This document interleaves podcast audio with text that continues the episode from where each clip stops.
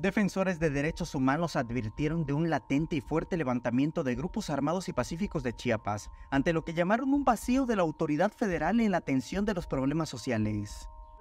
Está en punto de explotar todos este, los grupos armados, eh, grupos civiles que también este, enfrentan, enfrentan los grupos este, pacíficos, ¿no? también hay grupos pacíficos, que hay organizaciones civiles que también están en en un, eh, en un filo ya de, de, explotar todo esto, la situación que está pasando en, en nuestros municipios. Lamentaron que la falta de autoridad ha traído como consecuencia que hoy por hoy existan focos rojos en municipios como Panteló, Chenaló, Frontera Comalapa, San Cristóbal, entre otros.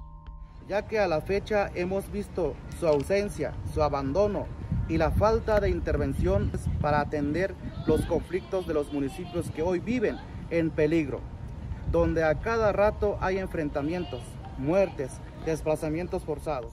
Acusaron que Chiapas está abandonado por el gobierno federal y no se atienden los problemas de los municipios que están en conflicto. Por lo mismo, la muerte es una constante.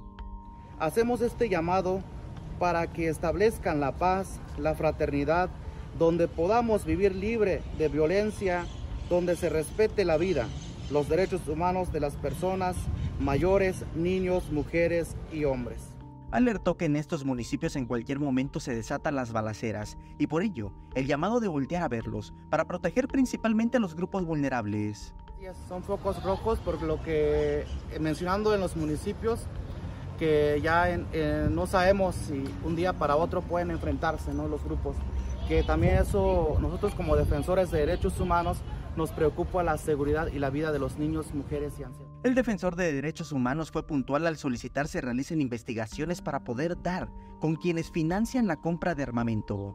De quiénes o quién le están financiando, porque de todos los que se levantan hay un padrino de todo, ¿no? Y es bien lo sabemos nosotros como defensores de derechos humanos y ustedes como medios, también el gobierno lo sabe. No podemos mencionar, porque también implica mayor riesgo de nuestras vidas y nuestras seguridades como defensores, que la hemos vivido ya nosotros. Samuel Revueltas, Alerta Chiapas.